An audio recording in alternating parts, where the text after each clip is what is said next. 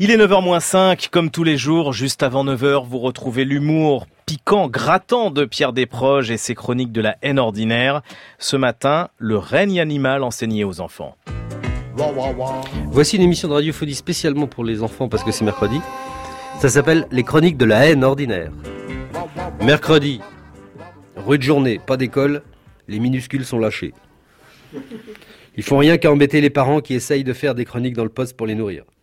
Ils font rien qu'à leur poser des questions idiotes. Tout à l'heure, il y en a une avec du chocolat poisseux plein la figure qui est venue le partager avec mes cheveux sous prétexte de câlin. On ne devrait pas procréer ainsi n'importe comment à l'aveuglette. On devrait élever des poissons rouges. En plus d'engluer, ça pose des questions idiotes. Papa, où c'est le règne animal? Le père est à son ouvrage, il entend d'une oreille incertaine. On ne dit pas le règne animal, on dit le règne de animal. La maîtresse, elle a dit animal. Je n'aime pas être contredit par des êtres inférieurs, surtout quand j'ai tort. Mais puisque nous sommes mercredi, que vous êtes des milliers, chers adorables minus, à traîner à portée de transistor, au lieu de vous rendre utile en défenestrant le chat pour voir si c'est vrai que ça rebondit, on prend son cahier, on prend son crayon noir, je ne veux pas de feutre, ça tâche le chocolat. En titre, on met le règne animal. Animal en un seul mot, imbécile. Le règne animal se divise en trois parties. 1. Les animaux. 2. L'homme. 3. Les enfants. Les animaux sont comme des bêtes, d'où leur nom. Ne possédant pas d'intelligence supérieure, ils passent leur temps à faire des bulles ou à jouer dans l'herbe au lieu d'aller au bureau. Ils mangent n'importe quoi, très souvent par terre. Ils se reproduisent dans les clairières, parfois même place de l'église, avec des aisettes et des foufounettes. Les animaux ne savent pas qu'ils vont mourir, c'est pourquoi ils continuent de batifoler quand ils ont 37,6. L'homme. Remarquons au passage que si l'on dit les animaux au pluriel, on dit l'homme au singulier, parce que l'homme est unique. De même, nous dirons que les animaux font des crottes alors que l'homme sème la merde. L'homme est un être doué d'intelligence.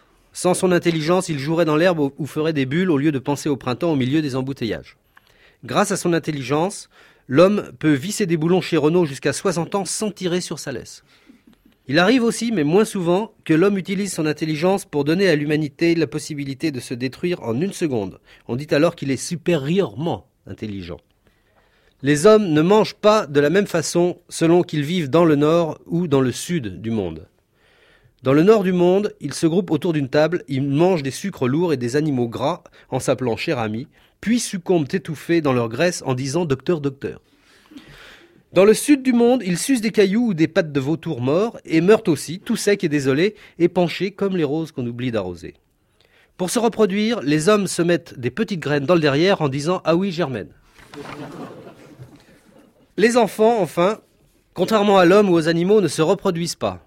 Pour avoir un bébé, il est nécessaire de croire à cette histoire de petites graines. Malheureusement, les enfants n'y croient pas tellement. C'est sans doute parce qu'à force de voir jouer les animaux dans l'herbe aux heures de bureau, les enfants s'imaginent dans leur petite tête pas encore éveillée à l'intelligence qu'il faut des azettes et des foufounettes pour faire des bébés.